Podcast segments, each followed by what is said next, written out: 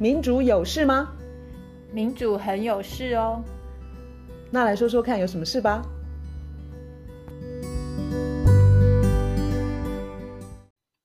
大家好，我是苑少。大家好，我是倩怡。俄乌战争到现在满一年了，这一年来，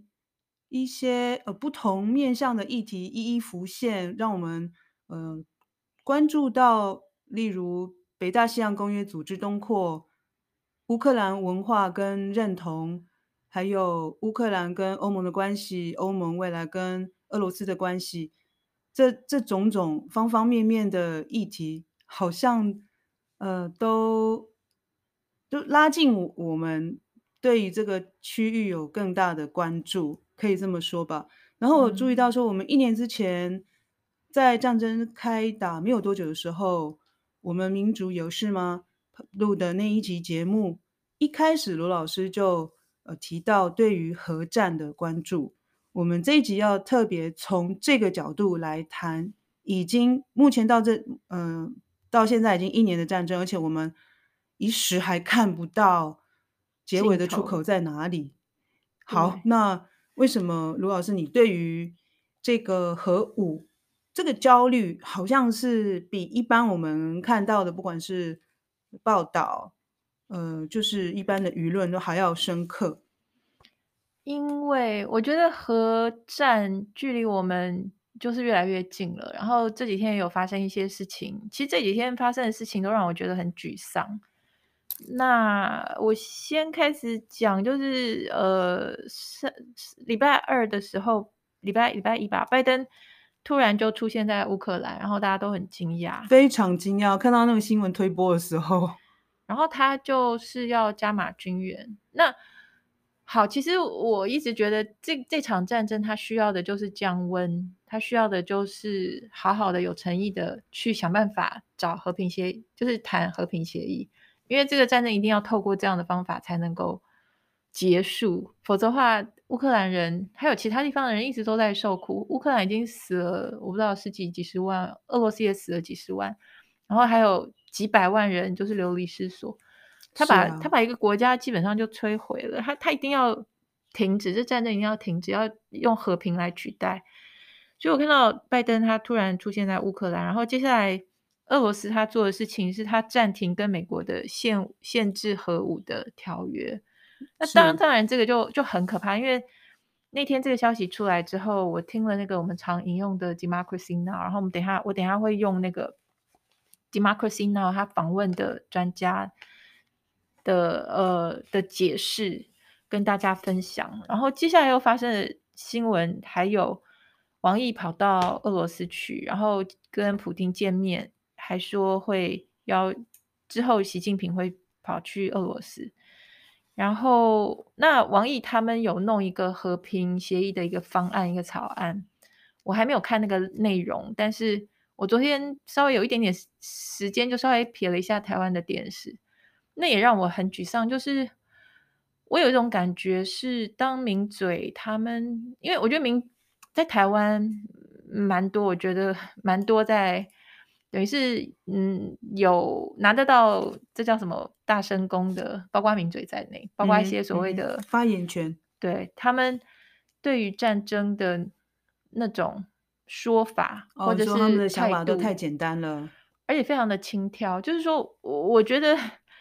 有一种氛围，好像是说这个把台把战争这个东西弄得有点浪漫，在台湾，我只是觉得很有那种玩电动游戏的的的那样子的气氛。对，我觉得发生在别人的事、别人家的事情就对了。可是。也会发生我们在在我们身上，我觉得会有一个氛围，是好像它就是一个荣耀或者是一个光荣，然后我们就不怕不怕你要打来嘛，我们就那种感觉，我觉得非常的嗯不负责任，嗯、因为、嗯、哼因为我们现在越来越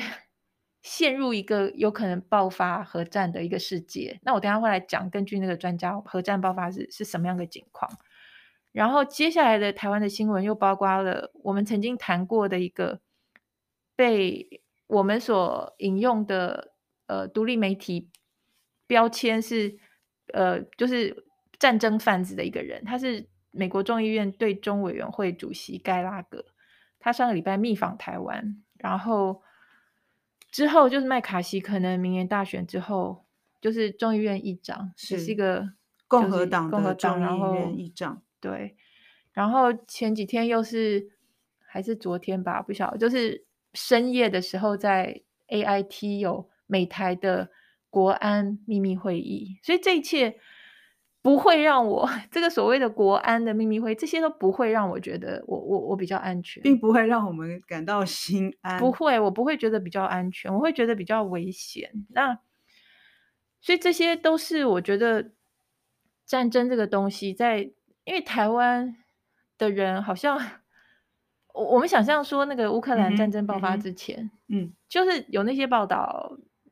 包括西方的主流媒体都在都在。拍摄说乌克兰人说他们不怕，乌克兰他们在备战一点都不怕，嗯，然后他们很勇敢，然后觉得没有问题。嗯，而且我们一直把它视为说是区域性的东西，但是我们没有想到，就是说它对于这个区域以外其实产生很大的影响。对，而且它一旦陷入那个战争里面，就是乌克兰它它沦为一个战场之后，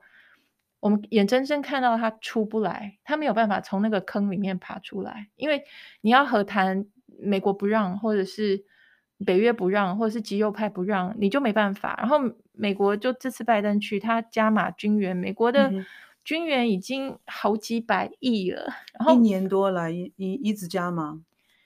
对，那美国自己，美国人都很多，美国人都已经非常的厌倦，非常的厌烦。在二月十九号的时候，美国华盛顿也有一场反战的示威游行，然后里面很。大的一种声音就是，哎，我们美国像第三世界的国家，我们的火车没事拖，就是那叫什么出轨，然后爆炸，然后人没有办法有干净的水源，没人没有办法有好的医疗，人没有办法有好好的社会安全网等等等。然后你把我们缴的税全部都拿去外国，就是打仗这些。所以在这样的一个大的背景之下，我会觉得过去这一个礼拜发生的事情，不但没有让战争降温，不但没有给这个机会，嗯、反而是让战争升温。然后我会觉得，乌克兰人，如果我是乌克兰人，我就会很想哭。然后，其实我觉得我是台湾人，我也很想哭。嗯，然后我觉得我是美国人的话，我也会很想哭，嗯、因为我会觉得这些精英他们没有，他们。没有把人民的利益放在第一，他们各自有各自的盘算跟，然后死掉的人在他们眼中只剩下数字，而且更不要说这些人对他们来说其实是没有名字的。对，然后上一个礼拜我们讲的那个北溪爆炸案啊，那个、嗯、我觉得那个事件，事实上，呃，二十二号的时候我有看联合国安理会。就北溪爆炸案的一个就一个会议，然后我有看那个整场的会议，所以我的感觉就是北溪爆炸案这个事件在俄乌战争里头，或是你说全球的国际国与国关系里头是非常重大一个事件。可是你可以眼睁睁的看到西方的主流媒体还是非常的静默，所以你可以感感受到说。西方就是以美国为首，然后 NATO 这些，他对于战争降温，或者是有诚意的来解决，或是面对，或是有诚意的坐下来谈任何事，是没有没有这个打算的，诚意很低，诚意很低我，我们看不出来，就是也没有人，有没有任何一方就是提议可行的方法。对，北溪爆炸案这么大的事情，你看到西方媒体满满的都是在讲气球。就是说那个气球的事情，可是你相比较之下，北溪爆炸案这个是关乎到就是整个战争，甚至于我们上礼拜讲是有点像是美国对欧洲的战争，对德国的战争，所以在这个背景之下，我就觉得受到的重视竟然是那么的低。对，所以我会觉得有有很多理由会觉得这个世界让人觉得蛮悲观的，因为都都在朝这些比较。穷兵黩武，然后好像爬不出这个坑的那种感觉。那所以，我刚刚讲的那个，我看那个 Democracy Now 啊，他是那个 Democracy Now 那个主持人 Amy Goodman，他访问一个一个其实应该是非常大咖的一个叫做 Ira Helfand 这个人，就是诺贝尔诺贝尔和平奖得主。呃，他本人不是，可是他是一个那个组织团体，对对对，嗯哼嗯，他们那个团体在一九八五年的时候得到诺贝尔和和平奖。他们这个团体是什么样一个团体？是国际的一群医生，他们觉得那个核战就太可怕，所以他们是一群医生出来说要要防防止核战，嗯，所以他们一直在做这个努力。然后他们在一九八五年的时候就已经得到诺贝尔奖。那所以受访的这个 Ira Helfand，他也是一个医生，然后他其实他他对于核子武器的主张。已经是他觉得应该全面的，就是禁绝，就是连这世界上连一颗核子弹都不应该要有，就是因为这个东西是零，应该降到零才对，应该降到降到零。那因为俄罗斯他退出的这个美国跟俄罗斯的这个核子限制核武的这个条约，已经算是只剩下算是仅存的，因为之前还有其他的也是美国、嗯、俄罗斯。可是之前就是，呃，布希就退出，然后后来川普又退出，嗯、然后现在普丁他又暂停，所以变成说这个限制核武的力道就越来越弱，越来越弱。就是在这些核武大国之间，已经没有任何一个条约可以限制他们发展核武，对，或是做任何限制。可是普丁是说他没有退出，普丁是说他暂停履行，而这个合约。我我查了一下，它的效期是到二零二六年的二月，那距离现在是二零二三年，所以差不多是三年的时间。可是，在这样子的呃世界局势的氛围之下，两边他们不太可能会谈怎么续约或换约的，就是可能性很低啊。对，可是就是不管再怎么讲，这个呃这个条约它本来它是可以让美国跟俄罗斯都同意说两边。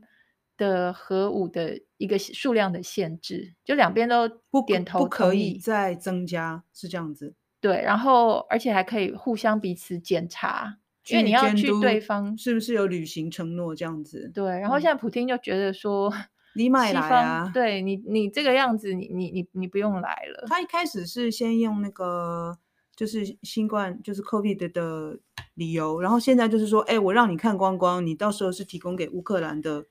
就是军事单位，对，所以我觉得这一切是要有一个最基本、最基本的一种信任存在。可是那个信任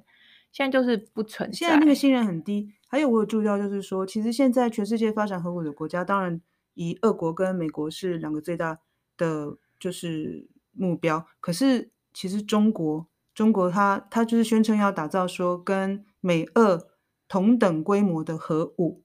所以其实我们现在已经。就是我们如果只呃期待美俄之间再去谈一些类似的这种限制核武或者是裁武的条约，已经不够不够了，已经不足以讲使用也很怪啦。就是以目前真实的情况来讲，你说中国如果完全没有兴趣参加，他绝对不会有兴趣参加这什么裁武啊、限武啊。嗯。但是如果这个限制核武的这个不管是条约啊，然后检查的动作，如果没有包括中国的话，其实一切其实是没有什么意义的。对，你可以把核武再讲的恐怖一点吗？对，现在的核武，我们现在全世界有核武，呃，核弹有一万三千多颗。这是全部吗？这是全部。呃，这个是公开的哦，那个秘密的，如果没被查到还不知道。然后这里头第一名就是俄罗斯，俄罗斯有六千两百五十七枚核弹，然后美国有五千五百五十枚。再下来就是中国有三百五十，法国两百九，英国两百二十五。然后现在的核弹跟那时候在二战在长崎、广岛那个时候，嗯，的原子弹已经非常非常非常不一样，因为威力已经大得多。我现在在看的是一个，就是同样是刚刚那个 Ira 呃 Health Healthan 这个人他在一个媒体讲的话，他说，如果说今天美国跟俄罗斯开战。他说，并不会像一九四五年那个样子，在一两个城市用用比较小的炸弹，现在会用很多的核弹在很多的城市，然后这些炸弹的威力，它小的现在的炸弹核弹小的的威力会是广岛那时候的十倍，可是大的会大的会是那时候的五十倍。嗯。然后他说，这个一旦发生之后，就是这些一大堆核弹在很多个城市。都会呃都会遭殃，然后他说那个时候是在千分之一秒之内，就会有一个四英里的火球，在这个区域里面，一切都会蒸发，一切都会蒸发，不管你是建筑物还是树木还是人，还有地球表层上面的最上面一层，它就消失就蒸发了。那他说这个爆炸呢，会产生呃每小时六百英里的风，那是非常大的风。会摧毁人类可以建造的任何东西，它的热量可以让汽车融化。那这个十六英里内所有的东西都会燃烧，不管是纸啊、布啊、木头、汽油，所有的一所有的可燃物都会燃烧。到时候会数十万个火灾，就到处全部通通都是火灾。然后接下来半小时会变成一个覆盖两呃八百多平方英里的巨大火灾风暴。所以基本上就是在讲地狱就对了啦。嗯、他说，在这个区域里面，温度会上升，呃，一千四百华氏的温度，所有的氧气，所有的氧气都会被消耗掉，所有的生物都会死亡。他说，如果说是丢在像波士顿这样的城城市的话，这样第一波就是三百万到五百万人死掉；如果是纽约的话，就是一千两百万到一千五百万人死掉。所以他。假如说核弹一旦爆发的话，这些他说第一天会看到这世界上两亿到四亿人死亡，嗯、然后剩下来幸存的这些人呢，他们会生活在一个没有电网、没有医疗保健、嗯、没有没有食食物的环境之中，我们赖以为生的东西都会不见。你你两亿到四亿人是马上死亡，更不要说那个放射线可能造成的病症，或者是新生儿不正常的发育。那可能接下去死的人又是一大笔一大个数字哦。其实这都是非常大的道德上面应该不要容许有这种东西存在在世界上。你刚刚有问我说，为什么我对核战会那么的恐惧？是因为我不是常常会听或是看 Noam Chomsky，就是杭斯基。杭 Chomsky 他有讲，他说这个世界的三个。三个最危险的东西，一个是气候变迁，那那个我知道，我也很担忧，嗯、对不对？他一直就有讲核战这个东西，可是多年来我会觉得他一直讲核战，可是我觉得核战好像没有很没有很接近，所以我我没有很懂说他为什么那么担心。嗯嗯、我现在懂了，就是就是这些东西，这些核弹那么多的核弹存在，他没打仗的时候没事，嗯、可是一打仗就很糟糕。然后根据啊，而且那个 Chomsky 他那时候他有他有讲一句话，我印象很深刻。他说，核战爆发的话，就是那些第一波死的人是最幸运的，就是你在第一千分之一秒之内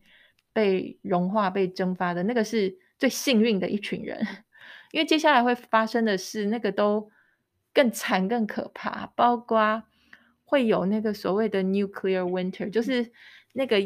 呃那叫什么粉尘吧、烟吧，那个核辐辐射尘那些。它会跑到大气，然后会跑到天空，它会把我们的太阳都遮住很久，然后这就表表示说没有农业，嗯，嗯，就没有粮食，没有食物。所以说你，你你核战爆发之后，第一个核心那一圈第一第一批死的人，然后更大的圈子是其他的死法，在更大的圈子，最后就是地球大家都死光。那个这个嗯，艾尔豪芬这个人他说，我们现在的库存 就是地球上的核弹的库存，是足以让我们把人类文明毁灭六次。然后，可是呢，他说你你会听到说很多的所谓的战争的专家、军火商那些，他们还在想要。建造更多更多的核弹，对啊，看起来不同的国家还很用力的说，他也要建造更多的核武。所以也就是说，现有的已经都可以毁灭六次。六次，他们会觉得人类文明毁灭毁灭六次不够，他们是觉得他们的核弹。所以你一想就知道，说这一定又跟军工复合体，一定又跟钱有关，然后又是一些穷兵黩武的人，然后这个背后的那种可怕是有。两个东西就是，呃，我看了另外一篇，其实另外一篇他也是一个一个叫做 John Scales Avery 的人，其实他也是在一个团体里头，也是有得诺贝尔和平奖，他是丹麦哥本哈根的教授，uh. 然后他他因为也是一个组织，然后那个组织也是反核，然后他们在一九九五年的时候得诺贝尔和平奖，然后他就有讲很清楚的讲了一些东西。他讲两个东西，一个是说我们很多人都会觉得拥有核那叫什么核核弹头，就是核呃核弹是安全的，我们会觉得还有一个吓阻的作用，就是我拥有这个，别人就不敢怎轻举妄动。然后两位专家都说这个观念错到爆，就是 他说核核弹头存在就有很多很多很多的失误，或是误判，或是误读，或是电脑秀抖等等各式各样的问题，所以会是莫名其妙。他说之前已经有过几次，之前已经有过几次人民人类文明差点就要毁掉，可是这些事情我们平常不知道。他说除了这个问题之外，他还有讲。一些就是他有讲说，像美国在呃，在一九五四年的时候，就在太平洋马绍尔群岛就有测试过氢弹。他说那个氢弹的威力是广岛的呃一千三百倍。然后他说那是一九五四年去测试，结果他讲说那个一直要到今天呢、啊，对于那个马绍尔群岛的人。是多么大的伤害？他说，一直到今天，他们都会有这个所谓的，就是婴儿出生就是畸形的问题。啊、然后他里头已经是七十多年后的事情了耶。对，他说最常见的是一个叫做 jellyfish babies，就是水母的那个婴儿很像水母。他说这些小孩生生下来没有骨头，他们的皮肤是透明的，他们的。呃，心跳跟他们的脑子都你都可以看到，就像有透视一样。然后这样的婴儿一天两天能活一一天两天就就会死。然后他说，现在我们的这个呃，我们的核弹的这个弹药库，今天的世界它是核长就是长崎广岛那个时候原子弹的五十万倍。所以两位专家讲的都就是是很。很大很强的威力，所以这些大国、这些强国、这些不断在让战争升高、然后升温的这些人，我觉得 也太不负责任了。我不管你是普普丁，你要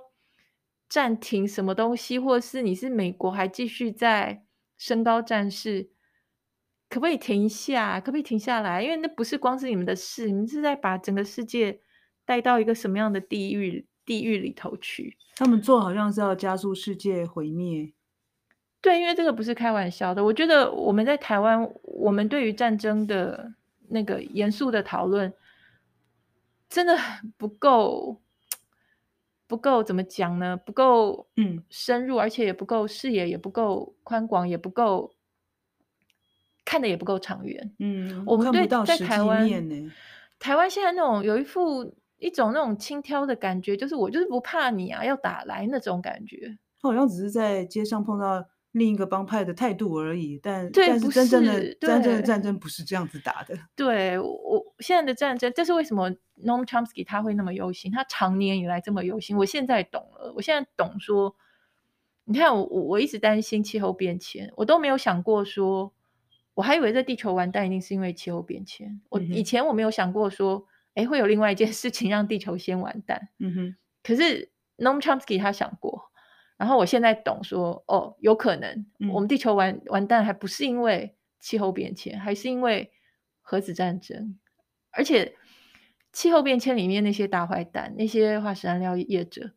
你想他们会反战吗？他们一定是敲着战敲着边鼓拍手叫好，他们会觉得战争越多，需要的这些化石燃料越多。所以等于是不同派、不同人马，可是他们有共同利益，嗯嗯，他们都一直在。不管你是军火商，不管你是化石燃料业者，还是你是一些政客，什么新保守主义政客，他们的利益是呃一致的，所以他们就让战争不断不断的上升。所以，当我们已经知道核武现有的核子武器的威力这么大到。就是非常轻易的可以毁灭世界，更不要说刚刚我们说人的死亡是第第一个第一个阶段死掉是亿计的哦，的两亿到四亿哦，那只是嗯第一个阶段，第二号之后还有第二个阶段，因因为生病或者是缺乏粮食，再来可能是因为新生儿根本就发展不正常，所以还有第二阶段跟第三阶段的死亡，那那那其实总量其实是非常可怕的。我们虽然知道现在这些是事实，嗯，但是还有那么多国家的领导人，他们一直想要拥有更多的核武，这个当中有很大的荒谬。没错啊，我我觉得怎么样可以？大家可不可以拜托有权利的人，可不可以拜托一下，用一个有点良心，然后有点智慧的方法做下来，然后大家就是好好的、好好的，让不管哪个国家的人都好好的，让地球的人都好好的，以后的人也都好好的。可不可以就不要再像现在这个样子？现在这个样子真的 带来巨大的毁灭、跟灾难、跟痛苦。我是认为泯灭呃泯灭人性呃命人的命，不尊重人命、个人的人命的政府，其实都不足以尊敬，其实都应该要换掉。对啊，那我们又我们某种程度就是卡在说，其实现在的。就算是民主政治，我们也讲过很多次，也受到很多的新自由主义啊、钱啊、财富的腐蚀。可是，我觉得我们草根，我们作为人类，地球上的人类，或是我们作为任何一个国家的公民，我们还是可以，我们还是可以想办法，就是要求吧，要求说，我们要大家好好的，我们不要一大堆战争，每天在这边打过来打过去。可能资讯透明先是第一步，就比如说到底现在库存的核子弹头的情况，然后如果我不知道联合国或是其他什么国际组织可以有这些让这些永和的国家可以有一个协调跟谈判，说首先限制数量是非常重要的，那至于限制使用是不是也可以，也可以也可以讨论，我我觉得这个都是应该要摊开来谈的。对，我觉得现在最重要的就是降温，因为降温，你渐渐渐渐可以信任，想办法去信任对方。就大家都拿出诚意来，不要在那边一直在还在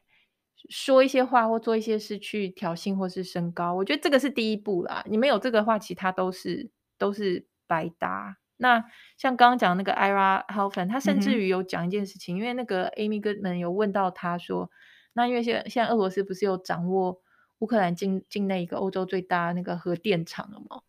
他就问那个专家，他说：“那那个核电厂问题呢？”他说：“那个专家他是说，所以你就知道了。他说，核电厂就算在平时，它都不是一个安全的东西，更不要说没有一个国家可以保证说战争不会发生在这边。一旦战争发生在有核电厂的地方，那也是大灾难。所以他觉得这些核，他说。”短期来讲，那个乌克兰那个核电厂那边就一定要 demilitarize，、嗯、就不能够有军事的行动在那边。他说，长期来讲，我们需要好好去想说，要不要用核能这个东西。所以我，我本来我对核能我没有什么研究，可是至少这个专家他是讲说，那不是一个安全的东西。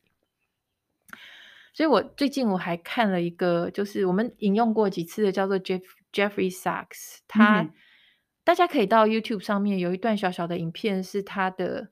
呃，他在欧洲一个演讲的一个小片段。那个影片很好查，叫做 "Europe is doomed"，就是欧洲 doomed，就是死定了，完蛋了，完蛋了。对，他，他最后讲几句话，我觉得很有感触。他问那些听众，他说：“你们去想一下，你们的工作是要去帮助美国去实现他世界霸权这个。”呃，目标还是还是说你的工作是要去保护欧洲的安全？因为他的听众是欧洲人，他问这两个就是两个选项，然后他最后一句话他是说，因为这两样东西是不一样的，也就是说，美国一直想要维持它的世界霸权地位，要去借着乌克兰要去削弱俄罗斯。要借着台湾去削弱中国，那但是 Jeffrey Sachs 他就问欧洲人说：“你们觉得那个是你们该帮美国做的事情吗？还是说你们应该保护你们自己欧洲的利益、自己欧洲的安全？所以我，我我我听了很有感触，就是说他讲的话，他讲的那个所谓就是保护欧洲这些，他讲这个话完全就可以放在台湾这上面。就是台湾，我们在这边，我们到底是要去伺候美国他的霸权的、嗯、永久的霸权的美梦，还是说我们要好好想一下，什么是对台湾好的，什么是对我们自己好的？战争真的对我们好吗？我一点都不觉得。嗯，我们到底从俄乌战争里头得到什么？嗯、警惕的讯息。战争在在这个二十一世纪发生战争，大家都很惊讶，也让我们看到战争是的确可能发生的。所以，当我们提到核战的可怕，我们认为，因为它非常的可怕，所以应该不至于有人会这么的鲁莽跟愚蠢。但是事实是，它的确可能发生，所以这个事情要让大家心里其实要要提升更高一点的 担忧跟害怕。这件事情其实是，我觉得每个人都都应该想想，战争是可怕的，但是我们应该尽全力去避免战争。没错，没错。嗯，今天我非常希望。节目就到此为止，但是我非常希望战争可以赶快结束，这件事情是最重要的。对，然后不要再发生了，就结束，然后就不要再发生战争。OK，拜拜，拜拜。